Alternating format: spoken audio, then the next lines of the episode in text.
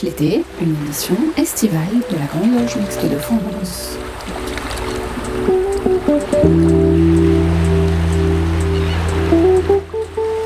Bonjour à tous, bienvenue dans cette 92e édition de Pierre de Touche, l'émission hebdomadaire de la Grande Loge Mixte de France, édition de l'été, édition estivale donc.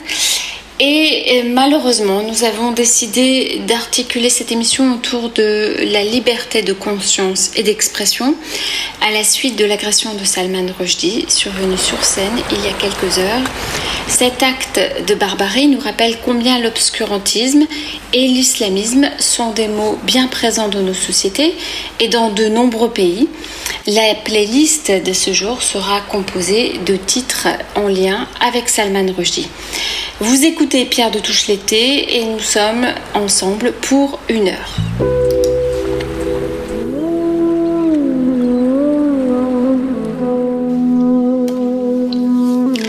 Alors, notre chroniqueur Pierre Yana nous propose une chronique coup de gueule.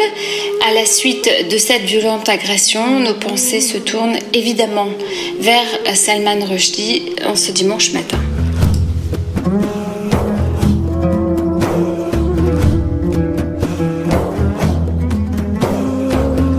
Salman Rushdie. Ce 12 août 2022, l'écrivain britannique Salman Rushdie a été agressé à New York, poignardé par un fanatique islamiste qui se réclame d'une fatwa, un décret religieux de l'ayatollah Khomeini du 14 février 1989 pour la publication de son roman Les versets sataniques, paru en septembre 1988.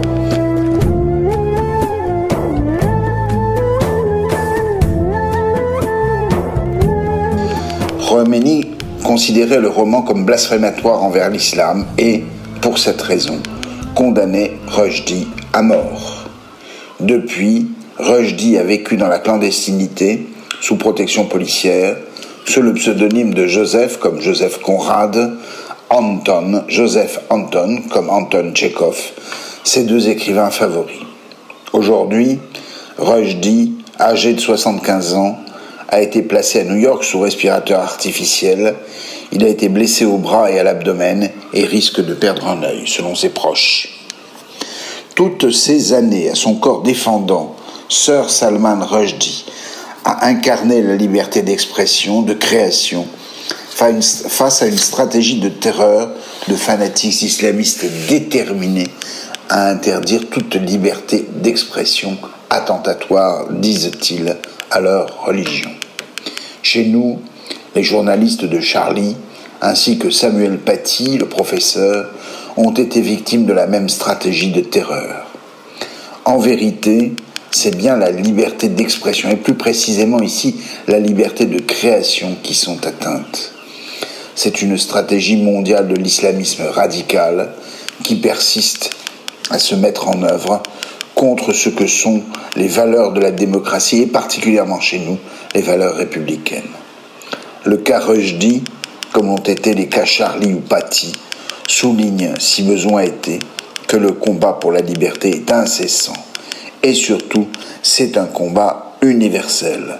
Ce combat est le nôtre pour la liberté, pour le droit au blasphème, contre l'intransigeance religieuse ou le fanatisme. Nous sommes avec Salman Rushdie, Rushdie est en nous, nous sommes Salman Rushdie.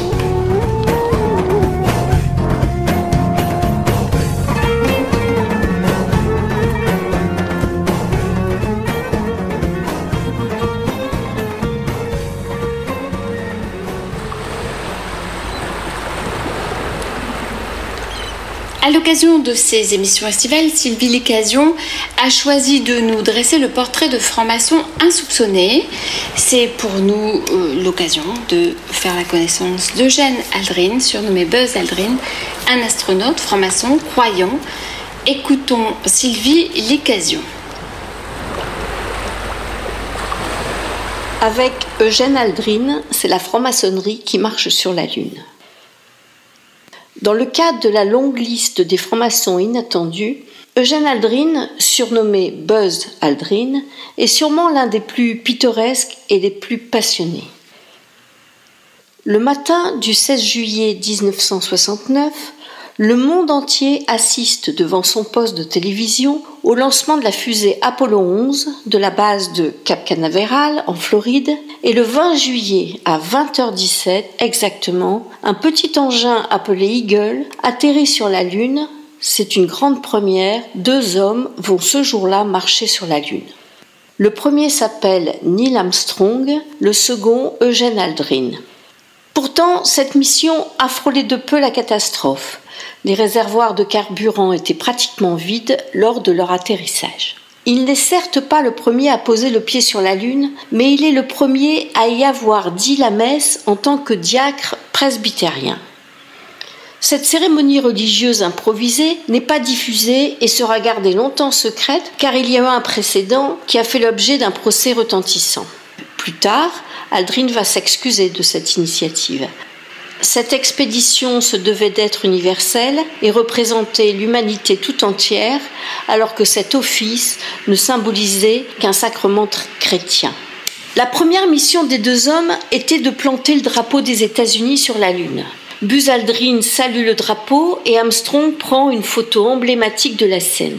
Les deux astronautes avaient emmené avec eux des tas de petits objets commémoratifs, comme euh, l'emblème de la mission Apollo 1, où trois astronautes avaient trouvé la mort, ou encore un médaillon de Yuri Gagarin, le premier homme de l'espace. Mais ce dont peu de médias ont parlé, c'est que les astronautes n'avaient pas emmené qu'un seul drapeau avec eux lors de ce voyage mémorable.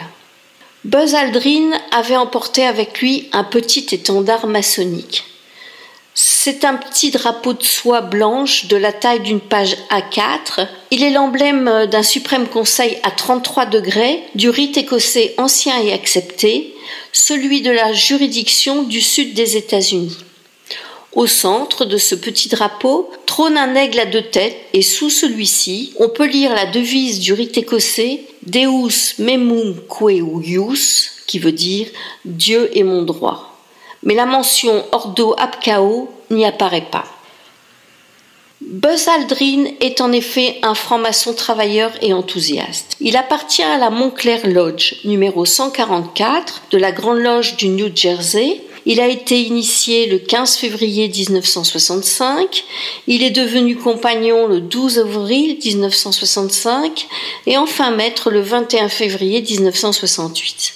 Il a également appartenu à la Clear Lake Lodge, numéro 1417 à Seabrook, de la Grande Loge du Texas. Il lui a fallu à peine deux mois pour passer compagnon. Contrairement aux idées reçues de nombreux francs-maçons, le grade d'apprenti et celui de compagnon à l'origine ne font qu'un, et le passage se faisait le plus souvent le même jour. Le grade de maître était beaucoup plus long à acquérir, et le parcours maçonnique d'Aldrin le démontre très bien. Aldrin a aujourd'hui 92 ans. Il est le seul encore en vie de l'expédition. Armstrong est mort en 2012 et Collins en 2021. Aldrin est toujours 33e degré du RE2A de la juridiction du sud des États-Unis et on peut s'étonner qu'Aldrin emmène un drapeau du Suprême Conseil alors qu'il n'a que 4 ans de maçonnerie, mais son père était depuis longtemps 33e degré de cette juridiction et pour lui ce drapeau qu'il emportait symbolisait à lui seul l'universalité maçonnique. Sa célébrité et sa médiatisation dérangent la hiérarchie militaire. Aldrin décide de quitter la NASA en 1971 et prend sa retraite de l'armée de l'air en 1972. Il n'a que 42 ans. Son passage soudain dans l'ombre et sa reconversion dans la vie civile sont des plus difficiles.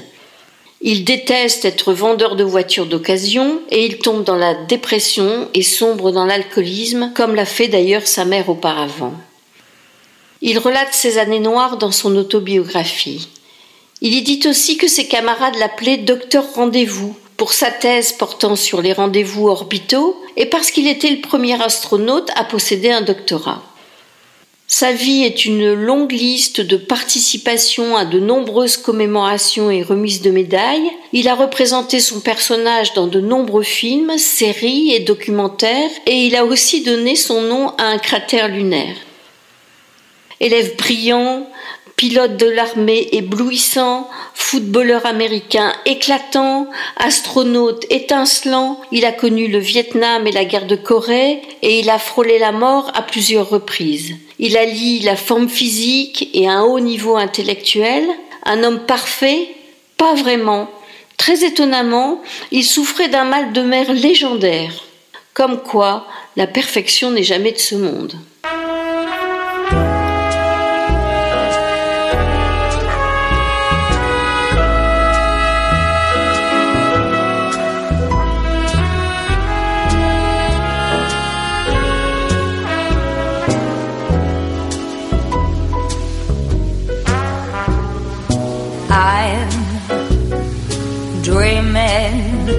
Of white Christmas, just like the one I used to know,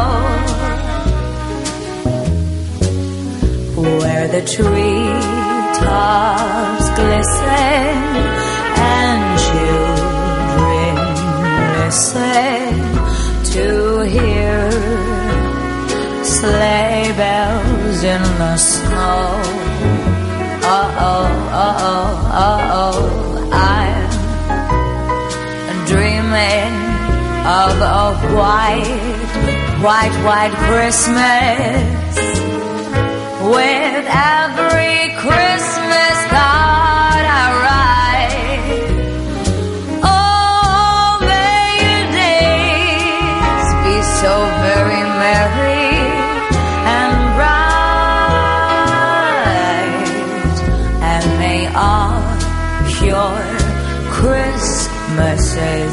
white. So, as you can tell, I'm very outgoing and a little bit shy, but I've decided that this song is just too short. It's such a beautiful Christmas song, but it's only one verse, so I added one extra one. Here it goes. I'm dreaming of a white snowman with a carrot nose and charcoal eyes. Oh, and when he cries, I'm gonna tell him it's okay because Santa's on his sleigh and he's on his way.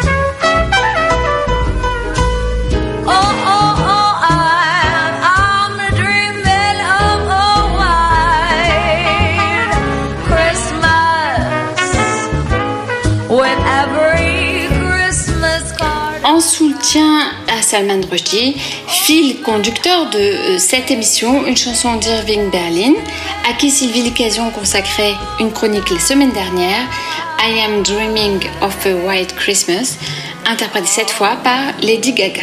Oh, your Christmases be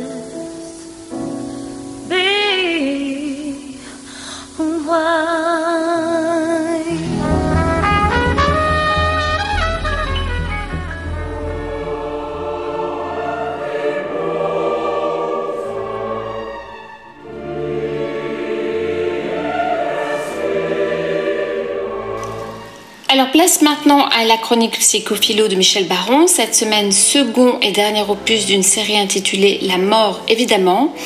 Une chronique qui sera suivie par le célèbre titre d'Elvis Presley, Earthbreak Hotel, un titre que Salman Rushdie apprécie particulièrement.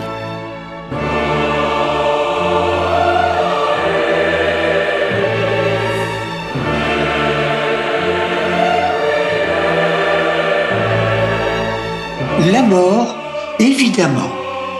Bonjour, nous allons reprendre euh, et s'avancer pour une seconde partie.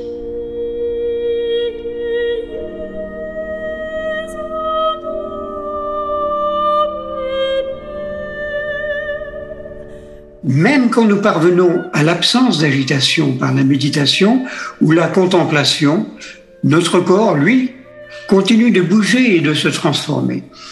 La mort est donc incluse dans le processus de transformation des formes.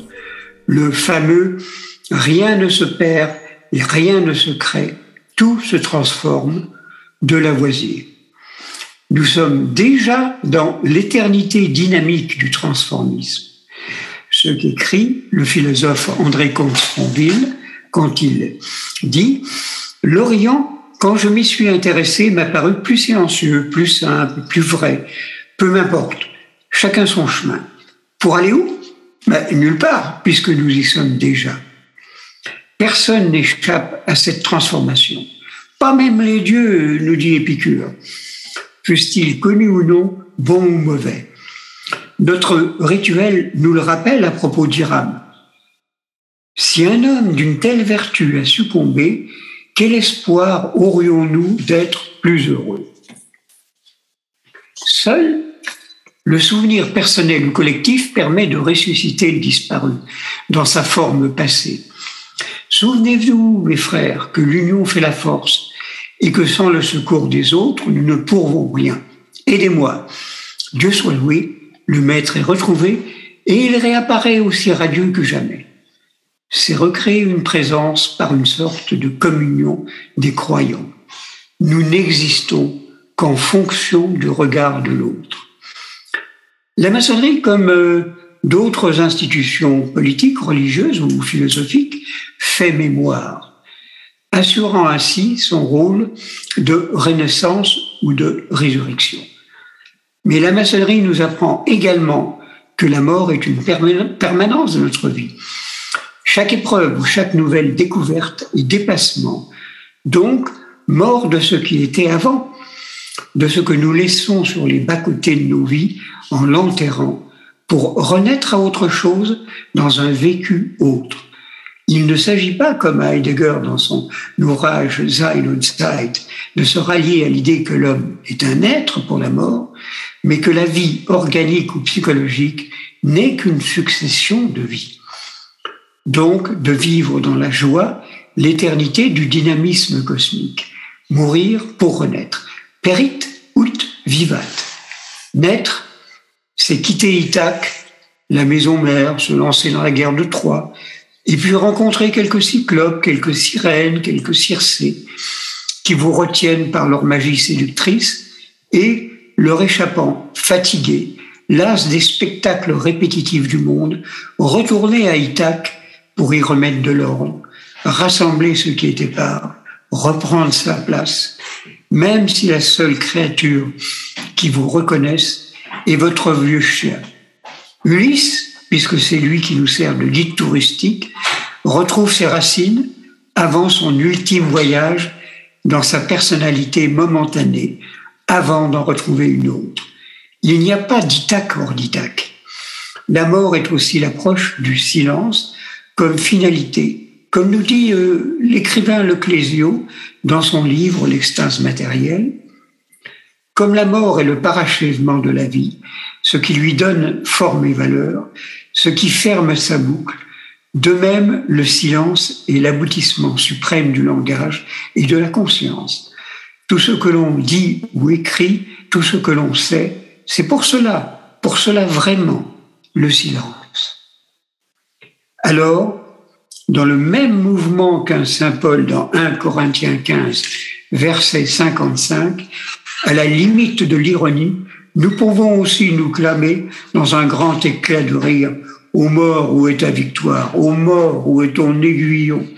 Car tout est vie, car tout est mouvement permanent. Comme l'écrit le, le poète mystique indien Rabindranath Tagore dans son poème Le cours de la vie, où il dit Le même courant de vie circulant dans mes veines tout le jour et la nuit, voyage à travers le monde, y imprimant le rythme de sa danse. C'est la même vie qui explose de joie à travers la poussière terrestre en multiples épis pour propager en vagues ondoyantes de feuilles et de fleurs frémissantes.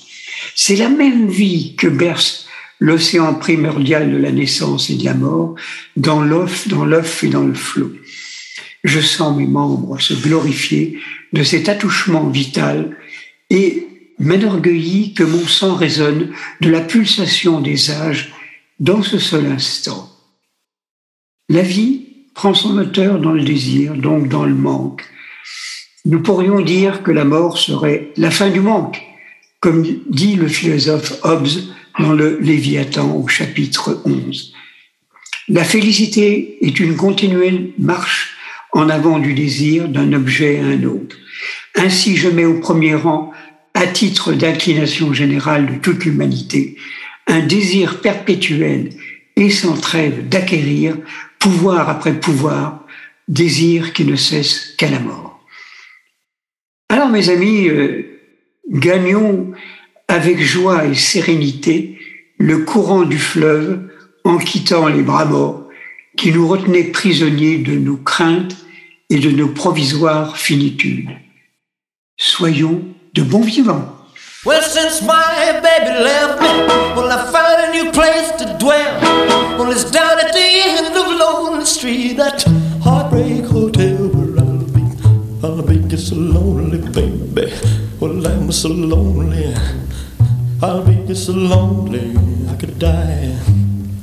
Although it's always crowded, you still can find some room for broken-hearted lovers to cry there in the gloom. I'll Be so, well, be so lonely, baby.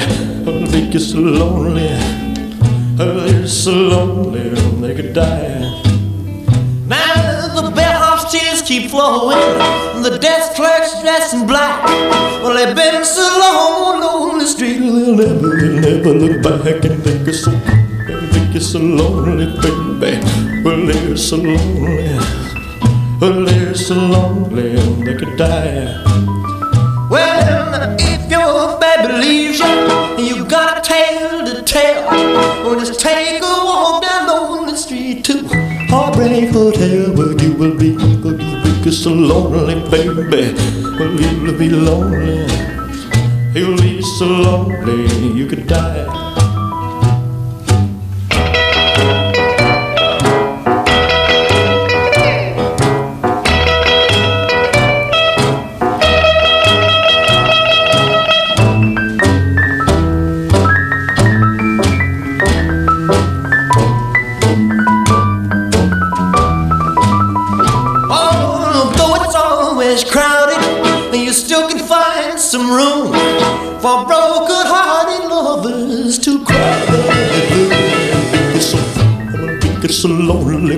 Baby. Well, they're so lonely. They'll be so lonely they could die.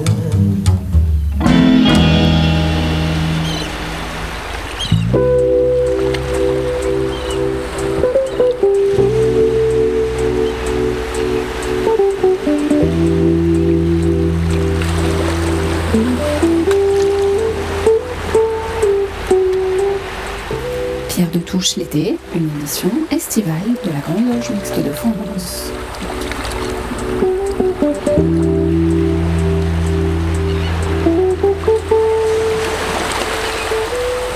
Alors Pierre Yana avait choisi de relater dans l'émission 42 le dernier ouvrage de Gilles Kepel, Le prophète et la pandémie, ouvrage qui faisait suite à Sortir du chaos en Méditerranée et au Moyen-Orient. Dans cet ouvrage, le politologue décrit la quatrième génération du djihad et met en évidence deux faits marquants de l'année 2020, la transformation du musée basilique Sainte-Sophie d'Istanbul en mosquée et l'assassinat de l'enseignant Samuel Paty dans les Yvelines. Alors il nous a semblé important de rediffuser cette chronique sur le monde qui vient, et bien parce qu'elle est malheureusement particulièrement d'actualité. Pierre Yana. Le monde qui vient de Gilles Kepel, Le prophète et la pandémie, Gallimard 2021. Le Proche-Orient. Pendant que nos regards inquiets étaient exclusivement tournés vers la pandémie de Covid-19 et ses effets sur nos sociétés, et pendant que Donald Trump semblait finir ses pitreries, il se passait au Proche-Orient un mouvement de bascule historique sous l'égide du même Donald Trump et de son gendre Jared Kushner. En effet, nous avions été habitués au conflit israélo-arabe depuis 1947, puis israélo-palestinien, sous l'effet conjugué de l'avancée iranienne en Irak, turcs en Méditerranée et enfin russes dans toute la région, particulièrement en Syrie, toutes les lignes ont considérablement bougé au Proche-Orient, ouvrant face à l'Irak un boulevard arabe à Israël qui a ainsi signé l'alliance d'Abraham, un accord de paix durable et solide qui, avec Israël et les USA, de Trump ou même de Biden, soude un front arabe sunnite qui attend encore quelques ralliements importants. On voit ici très nettement s'effacer le camp nassérien qui, après la guerre des six jours de 1967, soutenait le peuple palestinien militairement, financièrement et dans l'opinion publique arabe. L'Égyptien Anwar el-Sadat avait payé de sa vie les premiers pas de ce mouvement vers la paix, Yitzhak Rabin en Israël aussi. Les effets de l'histoire sont parfois très longs et le changement de cap intervient malgré tout plus de 30 ans après la chute du mur de Berlin. L'ouvrage de Gilles Kepel, Le prophète et la pandémie, s'attache à décrire et analyser ce phénomène avec brio. Donc c'est paru en janvier 21 chez Gallimard. Il fait suite à Sortir du chaos, qui est paru en 2018, dont il éclaire la perspective. Keppel, on le sait, est l'un des très brillants géopoliticiens français, universitaire de renom international, conseiller des princes et, du même coup, bête noire des djihadistes. Il appartient à l'une des branches de la géopolitique française, celle de Sciences Po Paris, alors qu'une autre branche, tout aussi brillante, est nichée autour de Paris 8, Vincennes à Saint-Denis, à la revue Hérodote, et Yves Lacoste, son fondateur, ou Béatrice Gibelin, sa codirectrice. La réflexion de Keppel s'articule autour de deux grands axes. Premièrement, les métamorphoses du paysage proche-oriental que nous examinerons aujourd'hui. Et deuxièmement, le lien avec les banlieues de l'islam, nos propres banlieues, que nous étudierons la semaine prochaine. Il faut dire ici que Gilles Keppel a effectué dans sa carrière de géopolitiste de nombreuses études sur le monde islamique dans nos pays, particulièrement la France, et, entre autres, sur la prégnance de l'islamisme dans les populations françaises issues de l'immigration musulmane. Nous y reviendrons donc la semaine prochaine. Le premier trait soulevé par Keppel est la faiblesse stratégique de l'Europe, sa division devant les protagonistes du Proche-Orient, d'une part, les islamistes militants, voire les terroristes, d'autre part. Mis à part la France un peu, et le président Macron beaucoup, les Européens laissent filer une situation qui pourtant les concerne au premier chef, tant ils sont eux aussi les riverains de la Méditerranée et trouvent en face d'eux de nouveaux protagonistes, la Turquie, l'Iran et bien sûr la Russie. La Turquie qui, elle, s'éloigne de plus en plus de l'OTAN. L'Iran a opéré sa pénétration forte dans la zone à l'occasion de la guerre d'Irak et de la révolte de nombreux chiites dans ce pays, autrefois sous le talon de Saddam Hussein. Cette pénétration s'est poursuivie efficacement en soutien à Bachar el-Assad, le dictateur syrien menacé d'effondrement devant les nombreuses manifestations des populations syriennes. Assad a dû sa sauvegarde à l'aide conjointe des Iraniens et des Russes, alliés pour l'occasion. La Russie, sans investir de nombreuses forces, a su magistralement imposer sa présence de grande puissance, jadis perdue avec la fin de l'URSS. De plus, l'ouverture sur la Méditerranée était pour Poutine un enjeu majeur. Erdogan, président turc, enfin, obtenait tout à la fois les mains libres face aux Kurdes, mais surtout un accès majeur aux gisements de gaz et de pétrole de Méditerranée, en face des Grecs qui, eux, sont soutenus par l'Union européenne, et en face des Israéliens. Enfin, la Turquie trouvait là l'occasion de contrôler, ici et en Libye, les routes de l'immigration vers l'Europe, avec les moyens de pression sur l'Union européenne que l'on comprend bien. Ainsi se constitue, avec la bénédiction des frères musulmans, écrasés chez eux à l'origine par le maréchal Sissi en Égypte, un axe fort signifiant un véritable danger pour les autres protagonistes de la région. En face de ce qui est ici désigné sous le nom de processus d'Astana, avec les Turcs, les Russes et euh, les frères musulmans, s'est constitué sous l'égide des USA Trump-Kouchner, un nouvel axe de défense sunnite puissant avec à sa tête l'Arabie saoudite, l'Égypte et bien sûr Israël. L'accord d'Abraham, c'est son nom, on l'a désigné ainsi, s'est évidemment construit en défense d'un éventuel conflit de cela avec l'Iran lui-même, soutenu par la Chine, dont le conflit mondial avec les USA sert d'arrière-plan.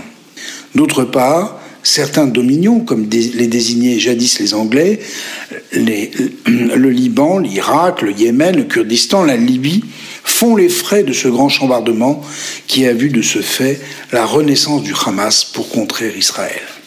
On le voit, Gilles Kepel désigne justement les lignes de partage international.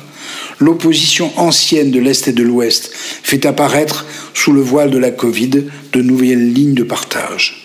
Nous n'avons pas évoqué tous les protagonistes, ni même la situation intérieure d'Israël devant la Covid. Nous y reviendrons la semaine prochaine.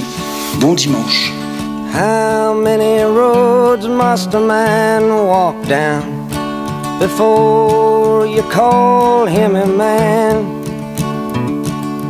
How many seas must the white dove sail before she sleeps in the sand?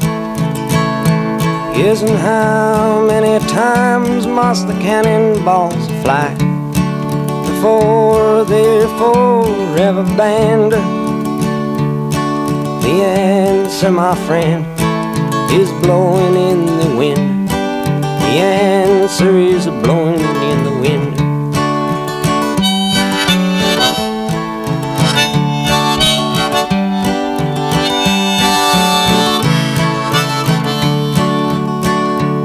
Yes, and how many years can a mountain exist before it is washed to the sea? Yes, and how many years can some people exist before they're allowed to be free? Yes, and how many times can a man turn his head and pretend that he just doesn't see the answer, my friend, is blowing in the wind. The answer is blowing in the wind.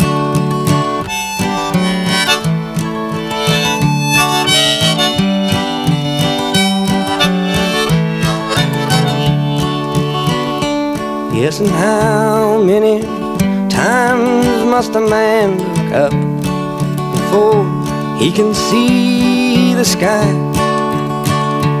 Yes, and how many ears must one man have before he can hear people cry? Yes, and how many deaths will it take till he knows that too many people have died? The answer, my friend is blowing blowing in the wind.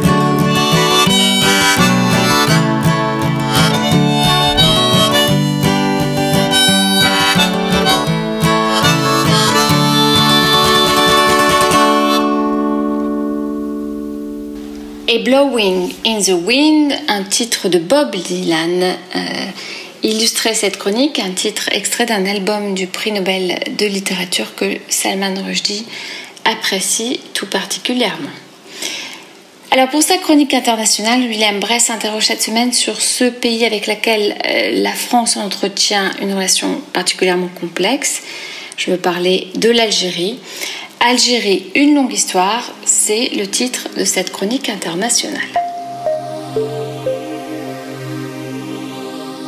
La France a été présente en Algérie pendant 132 ans, de 1830 à 1962. Elle débarque le 14 juin 1830 à Sidi Ferruche.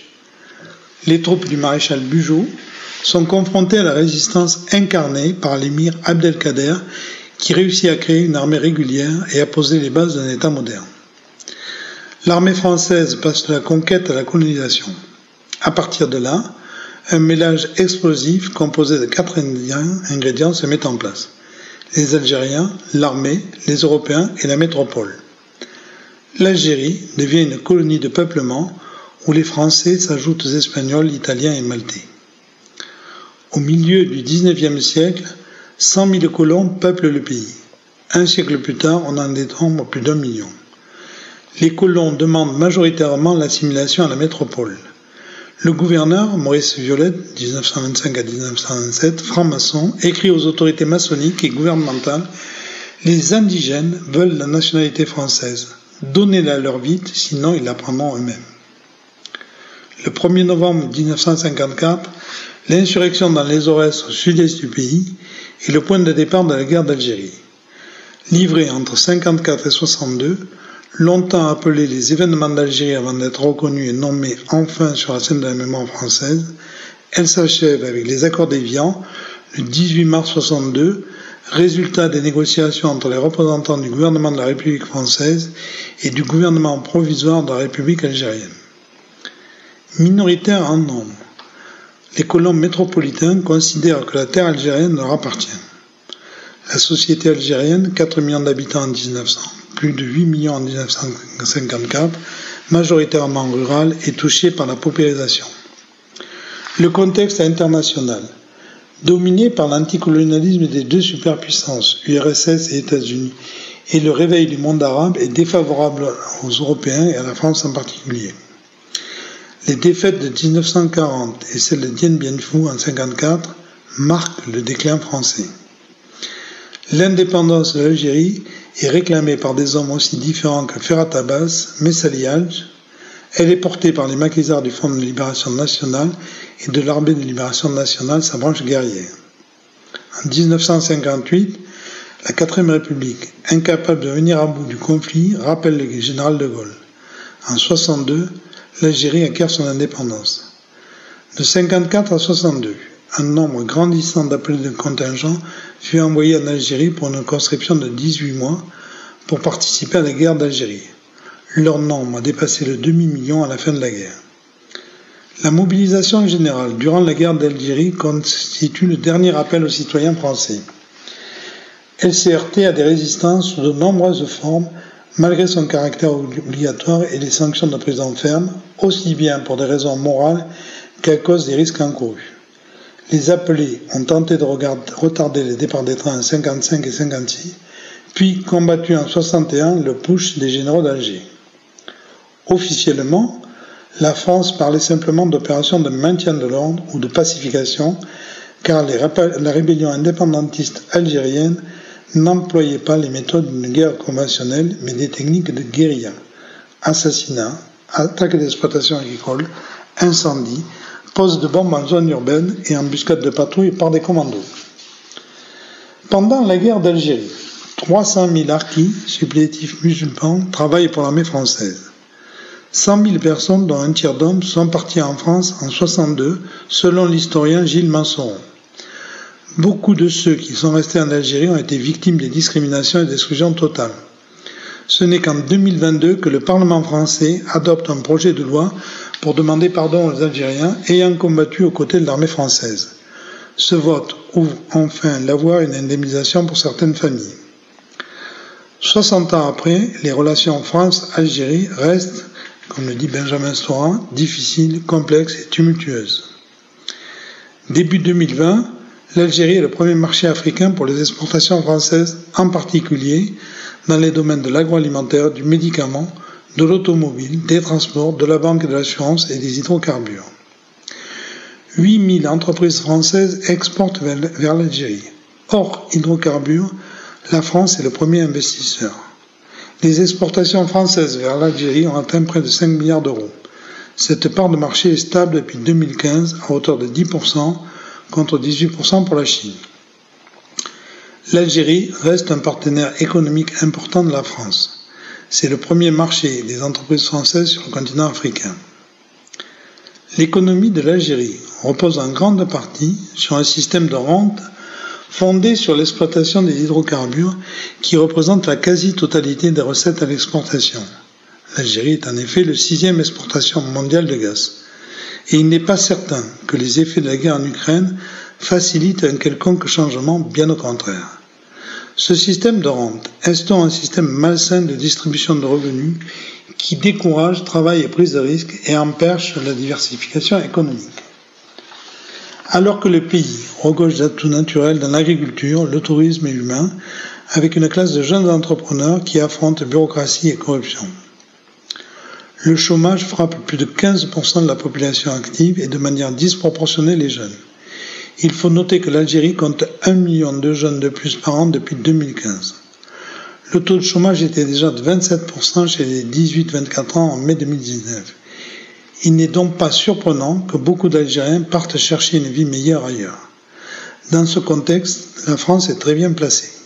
En effet, l'accord franco-algérien de 68 et ses révisions ont consolidé un régime de phaseur exorbitant du droit commun qui reste actuellement en vigueur.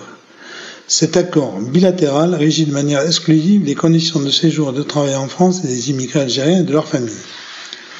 Le code d'entrée et de séjour des étrangers et du droit d'asile n'aurait pas applicable. L'accord franco-algérien se concrétise notamment dans un titre de séjour spécial, le certificat de résidence réservé aux Algériens. Ensuite, les Algériens bénéficient de la liberté d'établissement pour exercer une activité de commerçant ou une profession indépendante. Enfin, les ressortissants algériens peuvent accéder plus rapidement que les ressortissants d'autres États à la délivrance d'un titre de séjour valable 10 ans. Et de plus, les côtes ouest du pays sont un point de départ privilégié par les Haragas, candidats à l'exil sans papier vers l'Europe pour leur proximité avec le sud de l'Espagne. Selon l'agence européenne Frontex, un peu plus de 18 000 entrées illégales, majoritairement des ressortissants algériens, ont été enregistrées en 2021 via la route méditerranéenne ouest. Les autorités du pays freinent autant que possible l'immigration. Saïd Saoud, Wali, préfet d'Oran, déclare La situation est arrivée à un point inacceptable, surtout du côté ouest de la Wilaya. Des contrôles renforcés sont mis en place et des panneaux en béton ont été construits en février 2022 pour bloquer l'accès à la plage des dunes à Aïe el Turk, au candidat à l'immigration pour l'Europe. Toutes ces dispositions ne sont à l'évidence pas satisfaisantes. Elles ne pourront au mieux que retarder ces mouvements pour en sortir par le haut. Il vaudrait mieux que la France et l'Union européenne trouvent avec l'Algérie des moyens de travailler de concert et de l'autre de la Méditerranée. Le chemin est encore long car il faudra trouver une solution qui permette de résoudre de nombreuses difficultés et en particulier la question des Sahraouis au Sahara occidental qui empoisonne les relations entre l'Algérie et le Maroc depuis des décennies. La route est longue et encore et semée de plein d'embûches.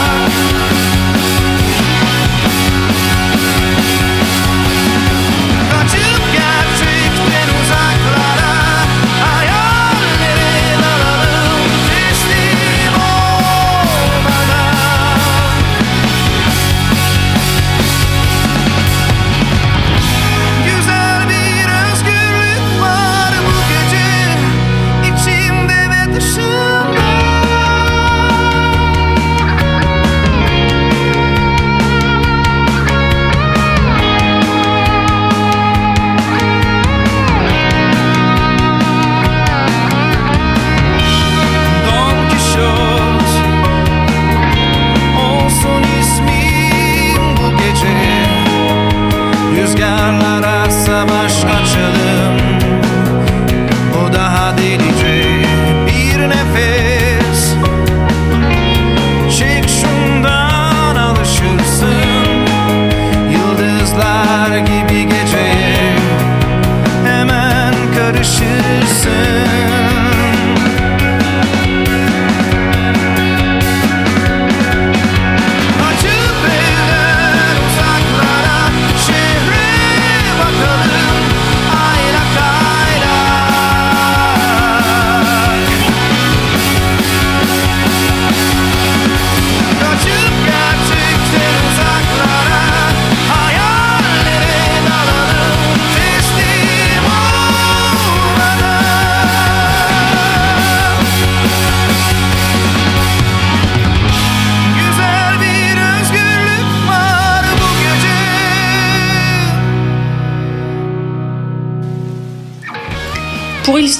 Deux chroniques à venir et en écho à Quichotte, le dernier ouvrage de Salman Rushdie, à qui nous dédions cette émission, Don Quichotte, une chanson du groupe de rock turc Red, un groupe particulièrement engagé pour la liberté de conscience et d'expression, un groupe qui devait participer à un festival qui vient d'être interdit alors qu'il existait depuis plus de 20 ans.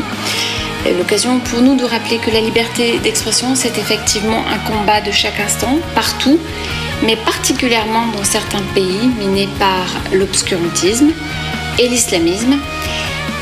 Alors, justement, Claire Donzel, dans le cadre de sa chronique sur la République, nous alerte cette semaine sur le concept d'islamophobie.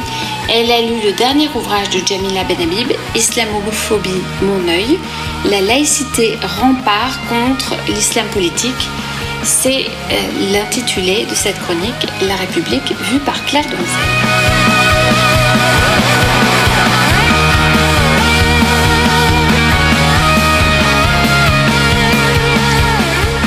Rubrique À quoi vais-je passer mon été? J'ai lu pour vous le dernier ouvrage de Jemila Benhabib, Islamophobie, mon œil. La laïcité rempart contre l'islam politique, aux éditions Ken. Jemila Benhabib et sa famille font partie de ces laïcs algériens qui ont été contraints de fuir leur pays dans les années 90. Vous savez, ces années noires pour l'Algérie, où avant de s'en prendre aux mécréants occidentaux que nous sommes, les frères musulmans d'abord, puis les islamistes dans leur ensemble, ont décimé les musulmans modérés, laïcs notamment et surtout. Sa quête de liberté a amené Jemila Benhabib en France, puis au Québec et actuellement en Belgique. Dans ce nouvel ouvrage, elle nous relate, effarée, la transformation de ces différents pays, gangrénés par l'islamisme. De relativisme culturel naïf en montée de communautarisme, elle note pour nous l'emprise aussi sûre que progressive du totalitarisme islamiste dans ces sociétés démocratiques, pourtant réputées solides. Elle dénonce l'assignation identitaire et la complicité objective de certains courants actuels, le wokisme et la cancel culture pour ne pas les nommer, porteurs et promoteurs d'une censure qui se veut bien pensante. Mais cet ouvrage est surtout un plaidoyer pour que ne soient pas oubliés, abandonnés à leur sort souvent plus difficile, plus violent et malheureux que le nôtre, ces musulmans qui ont fait le choix de la laïcité sans pour autant renier leur foi. Les islamistes les ont en ligne de mire plus encore que notre société occidentale de liberté et de démocratie, car ils les considèrent comme des traîtres et car ils sont la preuve, encore vivante, que leur islam est un islam dévoyé au service de leur totalitarisme. Qui plus est, c'est de l'intérieur des pays du Maghreb que ces laïcs luttent contre leur influence, font obstacle à leur hégémonie, à l'instauration de la théocratie, qui est leur objectif. Jemila Benhabib est une femme de courage, elle ose, mais à quel prix? Au prix des menaces, au prix de l'exil, plusieurs fois contraint. Et c'est une femme qui, au-delà de son propre cas, des dangers qu'elle encourt, pense à ceux qui n'ont pas la possibilité qu'elle a eue, qu'elle a prise, de se mettre à l'abri. Dieu est un fumeur de Havane. Je vois ces nuages gris. Je sais qu'il fait même la nuit comme moi, ma chérie. De gitane. Je vois tes volutes bleues faire parfois venir les larmes aux yeux. Tu es mon maître après Dieu. Et puis toujours dans le cadre de cette émission spéciale, nous rediffusons une chronique consacrée à Richard Malka, l'avocat de Charlie Hebdo, et qui est également un extrait de la plaidoirie qu'il a prononcée dans le cadre du procès des auteurs des attentats contre le journal satirique, dont il a tiré un bref ouvrage, Le droit d'emmerder Dieu, une chronique diffusée dans l'émission 66 de Pierre de Touche et qui avait été euh, réalisée par Marc Tulpois. Au clair de la lune, ouvre les yeux pour l'amour de Dieu. Dieu est un fumeur de Havane. Tout près de toi, loin de lui. J'aimerais te garder toute ma vie. Le droit français n'est pas spectaculaire. Il n'aime pas le spectacle judiciaire que peuvent offrir certains pays essentiellement anglo-saxons. La solennité de la salle d'audience se nourrit du secret qui entoure ce qui s'y déroule. Bien sûr, les audiences sont publiques, mais les verbatims de grandes plaidoiries sont rares, la presse judiciaire ne pouvant pas consigner l'ensemble des mots prononcés lors des débats. Ces plaidoiries sont rares et c'est pour cette raison que l'ouvrage de Richard Malka, Le droit d'en des dieux, est infiniment précieux. S'il peut irriter par moments par son style parlé, c'est parce que ce qui pourrait tout à fait constituer un essai est en réalité sa plaidoirie prononcée lors du procès du massacre de Charlie Hebdo. Dès l'entame, Richard Malka insiste sur le caractère exceptionnel de ce procès. Car il n'est pas seulement question de juger un crime, il est aussi question de montrer au monde que nous ne céderons rien aux terroristes. Je cite Le sens de ce procès, c'est aussi de démontrer que le droit prime sur la force. Les attentats de Charlie Hebdo et de l'hypercachère ne sont pas seulement des crimes, ils ont une signification, une portée politique, philosophique, métaphysique. Les attentats commis par les frères Kouachi et par Amédi, Koulibaly convergent vers la même idée. Ils sont indissociables, ils ont été préparés de concert, ils ont le même but. Quand Koulibaly tue des juifs, il ne tue pas que des juifs, il tue l'autre. Le juif, c'est l'autre. Plus loin, dans la même veine, ils détestent notre liberté et ils ne s'arrêteront pas. Et vous savez pourquoi? Parce que nous aussi, nous sommes l'autre. Parce que nous sommes un des rares peuples au monde à être porteurs d'un universalisme qui s'oppose au leur. Fin de citation. Si bien sûr le crime jugé est un acte terroriste, il ne saurait pleinement être appréhendé sans en comprendre les motifs, sans envisager la manière dont le droit français envisage, ou plutôt n'envisage pas, le blasphème.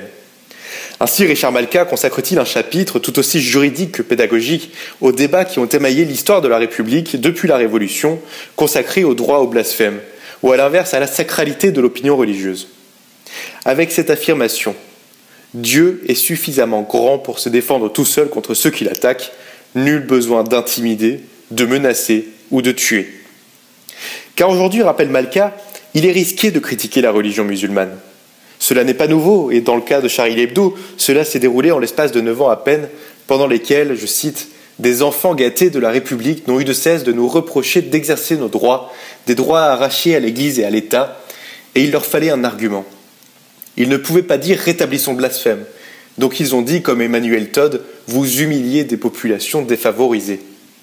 Sauf que cet argument de l'humiliation a été une bombe à retardement qui a explosé bien au-delà de Charlie. Il est en train de disloquer notre société et de transformer des êtres humains en fanatiques.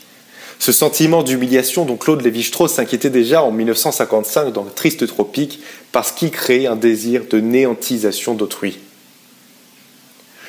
On le voit, cette plaidoirie n'est pas une simple plaidoirie. C'est un appel au réveil d'un peuple qui, depuis plus de 30 ans, cède aux appels successifs aux accommodements raisonnables de quelques-uns.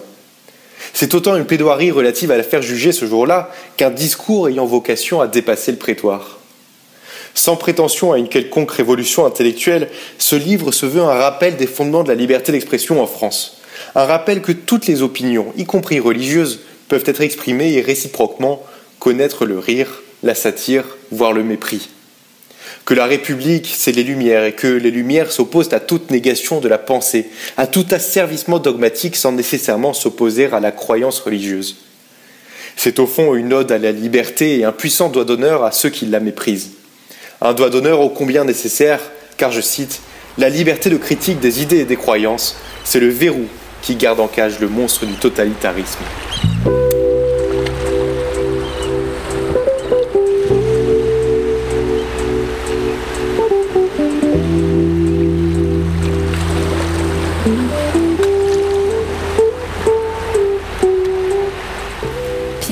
L'été, une édition estivale de la Grande Loge Mixte de France.